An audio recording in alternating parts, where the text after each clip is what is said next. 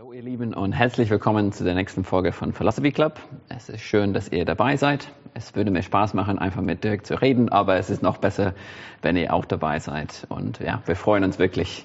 Und heute, Dirk, geht die Frage eher an uns persönlich. Ähm, und ja. das ist, gibt es Fragen in eurem Leben, auf die ihr keine Antwort findet? Und wenn ja, welche sind das und wie geht ihr damit um? Hm. Vielleicht wirst du da anfangen. Also ich denke erstmal, Marc, die, die Frage selber heißt ja nicht, gibt es, gibt es irgendetwas, was ihr nicht wisst, ja. sondern die Frage geht eher danach, gibt es Fragen in eurem Leben, mit denen ihr ringt, ja. wo ihr Herausforderungen habt, wo ihr Schwierigkeiten habt, mhm. ähm, die euch beschäftigen als Christen, wo ihr keine Lösung gefunden habt. Ja. Und ähm, ja, da gibt es in der Tat einiges. Das häuft sich immer mal an, manchmal fliegt auch eine wieder raus, aber das sammelt sich so an.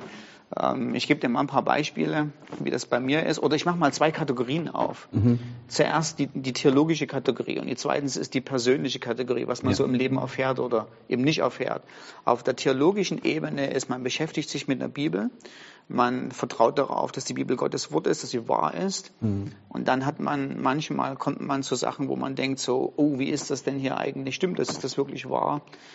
Eine Sache, die mich lange beschäftigt hat, zum nur so als Beispiel, ja. ähm, ist die Jona-Geschichte. Also Jona fliegt von Bord, ähm, wird von dem Meerestier aufgefressen, landet da im Bauch mhm. und dann im zweiten Kapitel ähm, ruft Jona einen Hilfeschrei zu Gott. Und wenn du diesen Hilfeschrei anguckst, der ist poetisch so ausgeklügelt. Also das ist mhm. hebräische Poesie vom Feinsten. Ja.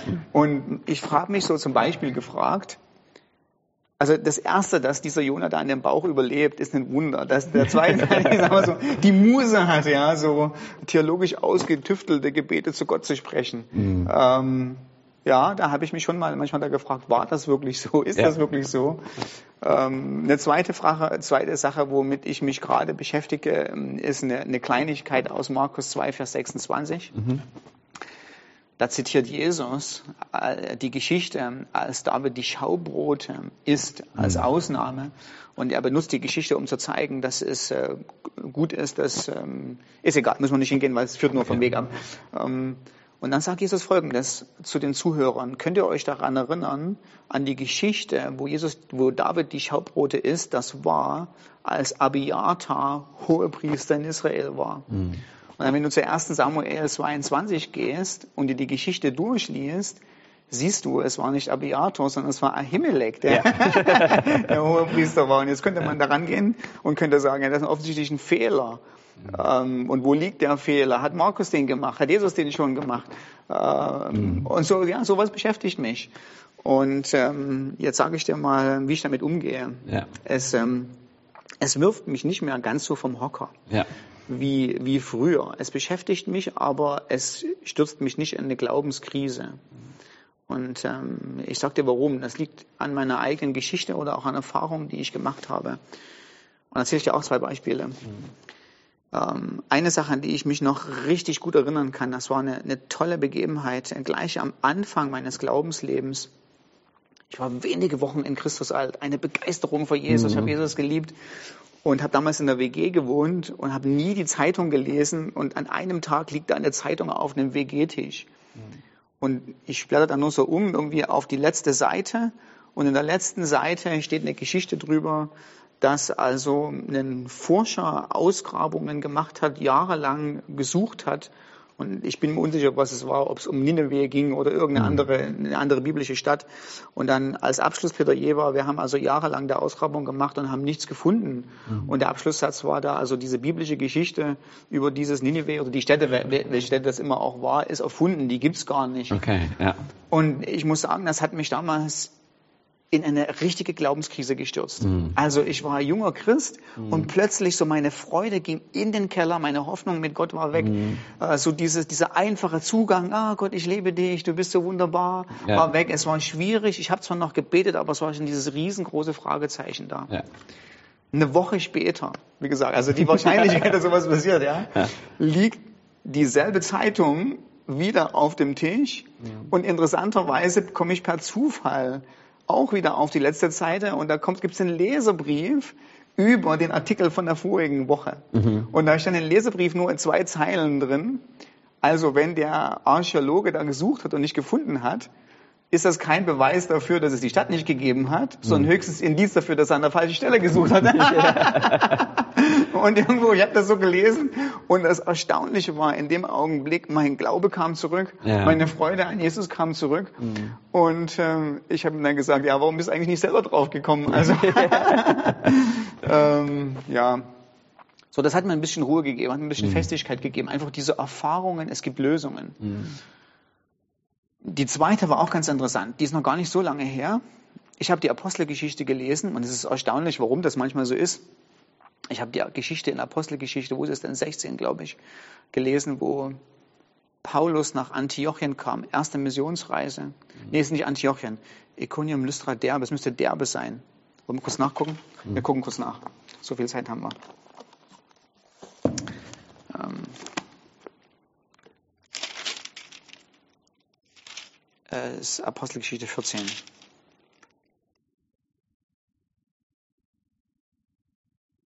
In Lystra. In Apostelgeschichte 14 in Lystra. Ähm, Paulus kommt nach Lystra und der gelähmte Mann wird aufgrund des Gebetes oder aufgrund der, des Zuspruchs von Paulus geheilt. Mhm. Und dann kommen die Stadtbevölkerung und betet Paulus und Barnabas als äh, Zeus und ja, Hermes an, oder? Und Hermes an, genau. Ich spreche Zeus und Hermes. Und ich habe die Geschichte gelesen, habe mir gedacht, ei, ei, ei, also Zeus und Hermes, ja. Wenn man so in der, in, in, in der griechischen Mythologie über diese beiden Götter redet, die sind so erhaben und so groß, also die Leute werden doch nicht so blöd gewesen sein und die zwei mhm. Hanseln da, Paulus und Barnabas, als Zeus und Hermes angebetet zu haben. Ja. Also der Unterschied ist doch offensichtlich. Ja. Mhm. Und das hat mich lange beschäftigt und dann ist Folgendes passiert. Also, also ich würde sagen sogar ein, zwei Jahre, drei Jahre vielleicht habe ich mich mit der Frage bewegt. Und dann habe ich, ähm, darum ging es ging überhaupt gar nicht darum, einfach nur aus Spaß an der Freude, habe ich ähm, griechische Liebesgeschichten gelesen. Weil es mich interessiert hat, so ein bisschen in diese Lebenswelt der Antike einzutauchen. Mhm. Und unter anderem gibt es, also gibt es so eine Sammlung an griechischen Liebesgeschichten und aus dem ersten Jahrhundert ähm, habe ich, ähm, gibt es eine Liebesgeschichte, die heißt eine ephesische Geschichte. Also spielt im ersten Jahrhundert, mhm. ähm, total interessant für die Umwelt des ersten Jahrhunderts und das geht am Anfang schon los. Da werden die Hauptcharaktere ähm, vorgestellt, Habrokomes, auf der einen Seite und Antja auf der anderen Seite. Die verlieben sich dann, Größe, Tragik etc. Am Ende geht's gut aus, will nicht okay. so viel vorhernehmen. Ja? Aber das Interessante ist, Haprokomes sieht so gut aus, er wird, an, er wird angebetet, als wenn er ein Gott wäre. Ah, ja. Und auch Antja wird angebetet von den Leuten, kann man dann ja so ein bisschen drin lesen, was sie da alles so machen, als wenn sie Artemis von, Ephes, von, von Ephesus ist. Ja, und hier hast du zwei Leute mhm. ähm, in der Geschichte im ersten Jahrhundert, wo die Leute sich vor ihnen niederknien und sie anbeten und sagen, du musst eine, eine, eine Erscheinung der Götter sein. Mhm. Ja. Und ich lese das und denke mir, das ist Apostelgeschichte 14. Mhm. Und plötzlich hat sich das dieses Bild von Apostelgeschichte mit meinem Inneren äh, so irgendwie so zufriedengestellt. Nee, das war tatsächlich so. Mhm. Äh, die Möglichkeit hat es im ersten Jahrhundert tatsächlich gegeben, dass man aufgrund des übernatürlichen Wunders ähm, Menschen gesehen hat als eine Erscheinung der Götter und angebetet hat. Und diese beiden Erfahrungen und andere Erfahrungen natürlich, die haben mit meinem Glaubensleben was gemacht. Mhm. Ähm, die haben gemacht, dass man auf der einen Seite bewusst ist, dass es Probleme gibt mhm. in der Theologie, in der Exegese. Die Probleme sind da. Aber so oft gibt es Lösungen für Probleme. Also so mhm. oft scheint ein unüberwindbares Hindernis erstmal da zu sein. Und man hat für ganz viele scheinbar unüberwindbare Hindernisse ähm, im Laufe der Zeit mit archäologischen Entdeckungen, mit mehr Erkenntnis, die man hat, Lösungen gefunden. Mhm. Und was man vorher als Megaproblem gesehen hat, guckt man im Nachhinein und sagt, noch eigentlich gar nicht so, gar nicht so kompliziert. Mhm. Und das hat mir eine gewisse Lässigkeit gegeben, ein gewisses Zurücklehnen, wo ich heute sage, ja, wenn mich diese Sache, manchmal, manchmal spult mich das total an. Also manchmal gibt es was, eine Herausforderung, ich will es rausfinden. Ja, ja, ja. Aber manchmal ähm, häufen die sich einfach so auf und ich habe die auf meiner mentalen Liste. Ja, da gibt es Herausforderungen, das wäre interessant, vielleicht finden wir es irgendwann mal raus. Mhm. Man nimmt die so ein bisschen mit, ähm, beschäftigen mich, aber sie, sie lassen mich jetzt nicht mehr so sie werfen meinen, sie werfen meinen Glauben nicht äh, über Bord. Mhm. Äh, die Sache ist einfach, zu viel ist klar, zu viel ist real, dass diese, dass diese paar wenigen Sachen, die meistens nebensächlich sind, die Hauptsache nicht mehr über Bord werfen. Ja, ja ich habe ich hab noch eine Illustration, mhm. Marc, dazu. Danach kannst du vielleicht, wenn du möchtest, zu der Kategorie noch was sagen, theologisch. Ja. Äh, wenn ich mich frage, liebt mich meine Frau? Mhm. Dann ist tatsächlich letzte Woche, hat meine Frau so einen Salat gemacht und es war Spinat mit drin, also Spinatblätter, ja. Und ich habe eine Aversion, äh, gut ausgedrückt. Sehr positiv ausgedrückt. Positiv ausgedrückt, gegen Spinat. Und wenn ich mir nur diesen Salat angucke und meine Frau daneben und sage, wir sind jetzt über zehn Jahre verheiratet, ja. Warum hast du Spinat? Warum hast du Spinat, ja. Also dann können, wenn ich mich auf diese konzentriere, könnte ich sagen, unsere Ehe ist in Ruin. Mhm. Ja, sie liebt mich nicht. Ich habe gar keine Frau, die mich liebt. Ja. Ähm, aber es gibt viel mehr. Also wahrscheinlich, wahrscheinlich gibt es eine Erklärung, mhm. wie das Spinatblatt da in den Salat gefunden hat. Ja. Aber selbst wenn es keine Erklärung gibt, ähm, zu viel ist klar, wir haben zu, eine viel zu große Geschichte, mhm. dass ich äh, nicht mehr zweifle, dass ich eine Frau habe, die mich liebt. Mhm. Dafür haben wir eine viel zu große Historie. Dafür weiß ich viel zu sehr, wer sie ist. Und ich glaube, das ist im Glaubensleben genauso. Es mhm. gibt so Punkte, wo man fragt, was soll dieses Spinatblatt hier? Ja. ja es stört mich. Ja. Es nervt mich. Mhm. Ich ringe damit. Aber ich habe dann natürlich auch die Wahl, mich auf dieses Spinatblatt zu konzentrieren mhm. oder mich zurückzulehnen und sagen, was ist denn eigentlich die große ganze Geschichte? Ja. ja. Ja, das sehe ich auch so. Weil ich finde, man kommt immer wieder zu diesen Punkten so, warum steht das da? Ja. Oder es wäre mir lieber, wenn das nicht da wäre. Ja. Es würde mein Verständnis ein bisschen leichter machen. Ähm, aber was mir aufgeholfen hat, du hast es auch schon angesprochen, ich gehe davon aus, dass das, was ich lese, wahr ist. Und irgendein Ansatz, der mir sagt, ja, das ist ein Fehler drin, das ist eine Lüge, was auch immer. Das kommt alles nicht in Frage, sondern ich fange damit an, okay, es muss wahr sein, aber ich muss manchmal damit ringen, herauszufinden, was die Wahrheit ist, wie diese bisschen komische Aussage in die ganze hm. Aussage der Bibel reinpasst. Ja. Ja. Und ich habe oft erlebt, also du es gesagt hast, oft erlebt, dass ich manchmal Fragen hatte, ich habe sie ein bisschen so zur Seite gemacht und dann später habe ich an einer anderen Stelle gelesen und dachte, ah, jetzt macht diese Stelle, die mir keinen Sinn gemacht ja. hat, jetzt viel mehr Sinn. Ja. Ähm, und ich denke, wir wollen oft das jetzt einfach einmal durchlesen. Ich habe es verstanden, fertig. Ja. Ähm, aber dieses so langsam mit der Zeit mit der Bibel wachsen und mit Verständnis und Erkenntnis wachsen, das müssen wir auch zulassen, ja. denke ich. Und manchmal denken, vielleicht kommt die Antwort später, wenn ich mehr lese oder ja, wenn ich mehr recherchiere. Ja. Und es ist auch so archäologisch. Ich musste auch dran denken, dass ähm, es gab keinen richtigen Beweis für den König David bis 1993. Und man würde irgendwie denken, das würde viel früher kommen. Ja. Oder kennst du was Früheres? Nee. Okay. Und irgendwie, so hat man lange gedacht, es gab keinen König David. Mhm. Aber dann findet man was in 1993 und dann später, so 2018, hat man viel mehr gefunden. Ja. Und manchmal haben wir einfach noch nicht entweder Erkenntnis oder ja. die archäologische. Befunde.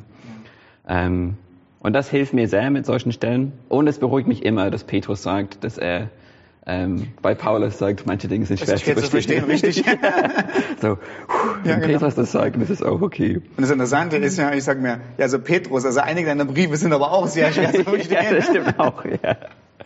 Ähm, aber gleichzeitig, was für mich manchmal schwierig sind, ist, sind diese Themen, die seit Jahrhunderten bestritten sind. Mhm. Also irgendwie so, kann es sozusagen so Calvinismus gegen Arminianismus. Und es ist manchmal so, ich wünsche mir, dass ja, Gott. Für mich ist das klar. Ja, aber für mich ist das vielleicht klar. Nein, weiter nur Spaß.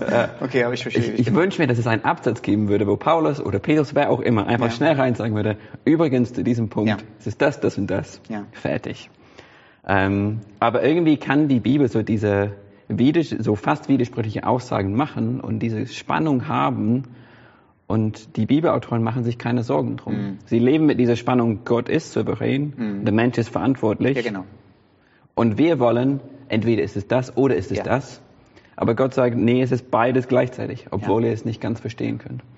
Und manchmal haben wir diesen Wunsch, die Bibel muss uns alles erklären, aber die Bibel muss das eigentlich nicht. Richtig. Ähm, obwohl es schwierig für uns ist. Und ich muss mit dieser Spannung leben und sagen, okay, es ist einfach so, es ist vielleicht leichter, wenn ich mich in eine Richtung lehne, aber ich muss auch mit Paulus sagen, ich verstehe nur Teil des Ganzen mhm. und irgendwann werde ich alles verstehen und es wird total Sinn machen. Mhm. Es ist nur im Moment, diese Spannung finde ich schon schwierig, ja. aber ich muss es ein Stück ja. weit akzeptieren. Ja. Ich denke auch dran, man muss sich bewusst sein, das ist ein Buch über Gott. Ja. Also es ist zu erwarten, dass die Dinge komplexer sind, schwieriger mhm. sind, herausfordernder sind als eine Bastelanleitung für ein Lego-Auto. Ja. Ja. Ähm, ja. So ist es. Also ja.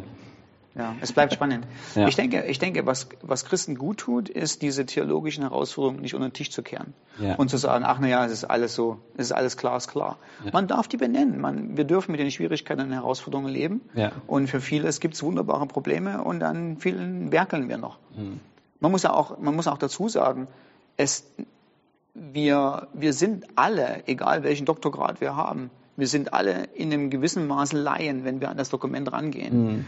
Ähm, uns fehlt ein riesengroßes Stück an Erkenntnis, mhm. wie gewisse Dinge im ersten Jahrhundert gemeint sind. Ja. Also es täuscht darüber hinweg, nur, dass wir jetzt Übersetzungen haben, weil wir die Übersetzungen lesen können, weil wir die Worte lesen können, es täuscht darüber hinweg, dass wir über alles Ahnung haben, mhm. was der ursprüngliche Autor tatsächlich so sagen wollte. Ja. Es gibt immer wieder neue Überraschungen, wo auch man heute noch rausfindet und sagt, schaut mal da, das ist eigentlich, was Jesus in dem Augenblick gemeint hat. Mhm. Aufgrund von diesen Hintergründen muss man natürlich beweisen können, kann man nicht einfach so in die Luft schmeißen. Ja. Ähm, und äh, vieles kommt in Farbe und löst sich heute auch, weil die Erkenntnis immer noch zunimmt und das ist eine tolle Sache. Ja, das stimmt.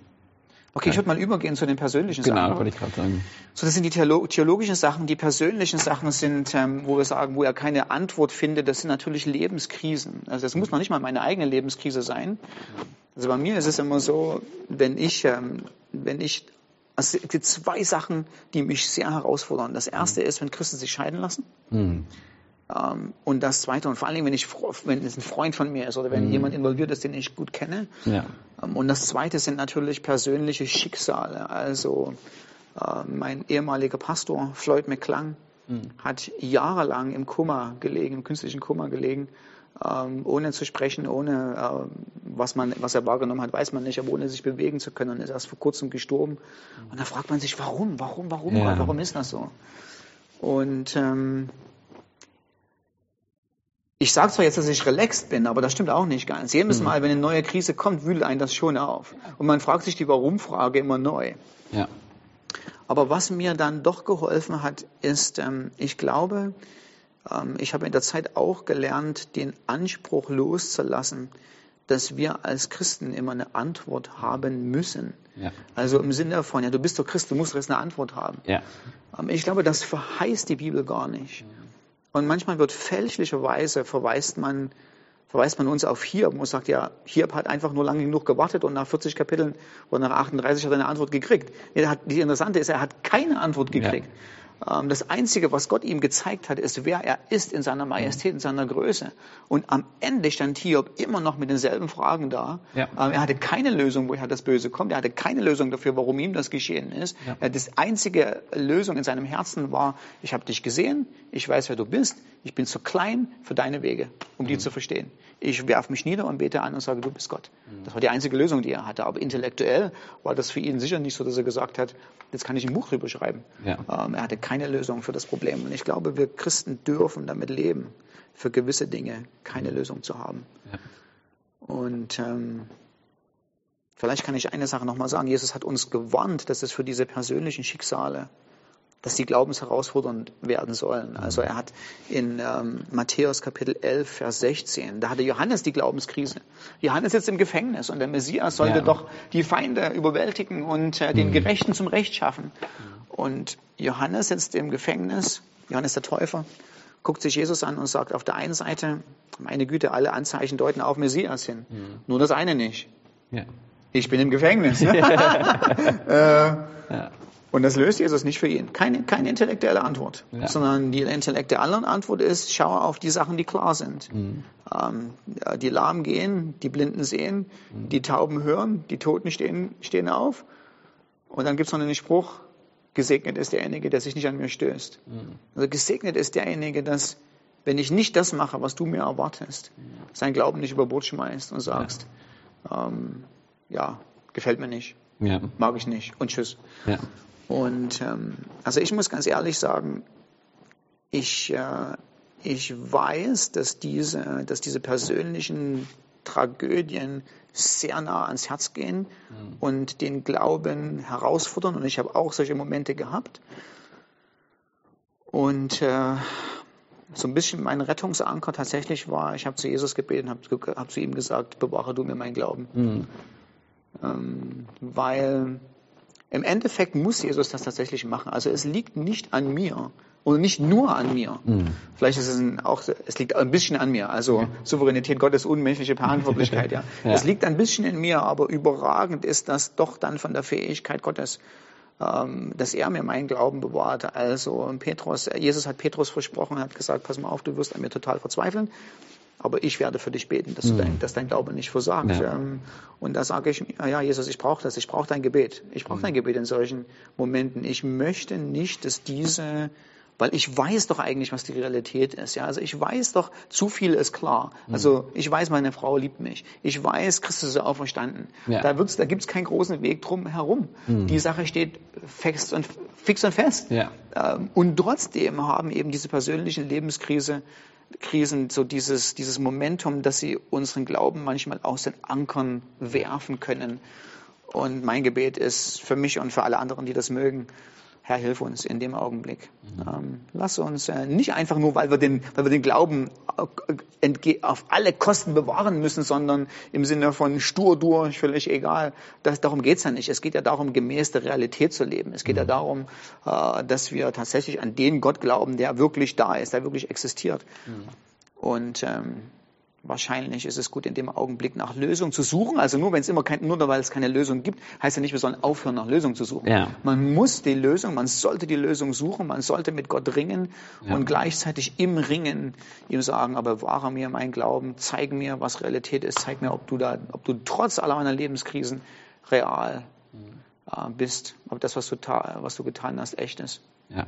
ja. Und ich, ich denke, man kann zulassen, dass es entweder einen weg von Gott treibt oder zu Gott treibt. Ja. Und ich denke, das ist eine wichtige Entscheidung, die ja. wir treffen müssen. Ja. Obwohl ich es nicht verstehe, ich renne zu dir und ich rede mit dir und ich bin ehrlich mit dir, wie es mir damit geht. Aber ich, ich suche Beziehung. Ich will nicht, nicht einfach von dir wegrennen. Genau. Ähm, und was ich ergänzen wollte, weil es gibt für mich auch viele Dinge, die ich erlebt habe, wo ich sage so, Gott, es wäre logisch gewesen. Du hättest deine Herrlichkeit zeigen können, ja, genau. wenn du das gemacht hättest. ja. ähm, das ist die beste Lösung dafür, Gott. Ich weiß es. Ähm, und es, es, gibt so drei Dinge, die ich versuche im Kopf zu halten, ähm, wenn es um sowas geht. Und das erste ist, dass Gott ein guter Vater ist. Mhm. Und ich weiß selber als Vater jetzt inzwischen, dass ich Entscheidungen treffen muss wie Nein oder Warte, die eigentlich gut sind für meine Kinder. Ähm, ich nehme Dinge von denen weg, weil sie eigentlich schlecht für sie sind. Mhm. Aber aus ihrer Perspektive ist dieses, aber es ist total unfair, was ja. du da machst. Ich will damit spielen. Das ist also der zweite Punkt. Ich verstehe Gottes Gedanken nicht. Genauso wie meine Kinder meine Gedanken nicht verstehen können, kann ich Gottes Gedanken, die unendlich viel größer mhm. sind, nicht verstehen. Und es ist oft schwierig von so, wir denken, ich bin erwachsen, ich verstehe alles, ich weiß, was ich brauche, Gott soll das machen. Ähm, aber ich denke vielmehr, ich bin wie eine mein, eins meiner Kinder. Ja. Und ich verstehe es nicht. Und es, ich als Vater denke manchmal, es gibt keinen Grund, warum du dich aufregst. Ich will dir helfen. Ja. Also so geht es mir ja. vor. Aber für sie ist es so, mein Papa macht was total Schlechtes mit mir. Er nimmt mein Spielzeug weg. Ich finde das so gut, dass du das sagst, äh, so, weil wir haben so einen wir, wir denken manchmal zu viel von uns. Ja. Wir denken, wir sind die Schlaumeier schlechthin, ja. Und wir wissen es doch. Und ich glaube, ein bisschen Demut tut uns wirklich gut in, der, in dem Augenblick und zu sagen, du bist Gott. Ja. ja. Und, und, du bist gut und du, du weißt, was du machst. Ja, genau. Und für mich ist der dritte ist, ich erinnere mich an Zeiten, wo ich im Nachhinein gedacht habe, boah Gott, es ist so viel besser, dass du Nein gesagt hast ja. oder hast mich warnen lassen. Das ist richtig. Und das allerbeste Beispiel ist meine Frau. Mhm. Also ich hatte Beziehungen mit anderen Frauen, bevor ich mit ihr zusammen war. Und als diese Beziehungen nichts geworden sind, war es so, oh Gott, warum genau. ist das aufgegangen? Weil es nicht funktioniert. Obwohl die Beziehungen eigentlich nicht gut waren, obwohl mhm. sie giftig waren, ist irgendwie so dieses, ja, wann bin ich dran? Warum mhm. kann ich nicht heiraten wie die anderen? Und wenn ich zurückblicke und denke, boah Gott, ich bin so dankbar, ja. dass sie nichts geworden ja. sind. Danke ja. für meine Frau jetzt. Aber war, aber so war Marc. Und das hilft mir einfach zu sagen, Gott, du hattest einen guten Plan. Du weißt, was du machst. Du bist ein guter Vater. Und ich habe auch Beweise dafür. Und das hilft mir dann bei den Dingen, wo ich sage, ich verstehe das nicht, Gott. verstehe nicht, warum du nicht handelst oder warum du so handelst. Mhm. Aber ich weiß, dass du gut bist. Mhm. Und ich weiß, dass du das Ende und den Anfang mhm. In der Hand hast und verstehst, mhm. besser als ich es jemals mhm. begreifen kann. Genau. Ich denke, wenn man aktuell so eine Krise hat, ist es ja gut, mit anderen Leuten zu reden. Ja, das stimmt wirklich. Ähm, ich meine, der Nachteil ist, dass man manchmal halt von Leuten so Kommentare hört, die nicht so ganz so clever sind. Ne? Ja. Aber ähm, ich denke, dieses Miteinander teilen, dieses Miteinander Lasten tragen, ähm, mhm. dieses jemandem erzählen, wie es einem wirklich geht, was einen bewegt, ähm, ist total hilfreich in dem Augenblick. Das brauchen wir. Wie wir vorhin gesagt haben, uns nicht von Gott abkapseln, aber ja. auch nicht von ja, anderen Menschen. Richtig, richtig. Okay. Super. Kommen wir, kommen wir beten noch zum Schluss. Ja, sehr ja. gut. Himmlischer Vater, ich danke dir tatsächlich, dass es diese Glaubensherausforderungen immer wieder gibt, weil sie uns helfen mit deiner Hilfe, dass wir am Ende reifere, demütigere, dir näher gekommenere Menschen werden. Und wir bitten dich ja auch, dass für diejenigen, die damit gerade ringen, die damit kämpfen, die das große Warum zu Gott schreien, Gott, dass du einen übernatürlichen Frieden gibst, dass du Lösungen in ihr Leben gibst, auch wenn es nur eine, eine Herzenslösung gibt, eine Herzenseinstellung, dass du derjenige bist, der Glauben bewahrt und der Freude am Glauben wiederherstellt und der diese, diese Fähigkeit schenkt, äh, sich nicht an Christus zu ärgern, ihm nachzufolgen und gleichzeitig aber die Dinge nicht unter den Tisch zu werfen, sondern äh, darum zu ringen mit dir, Gott.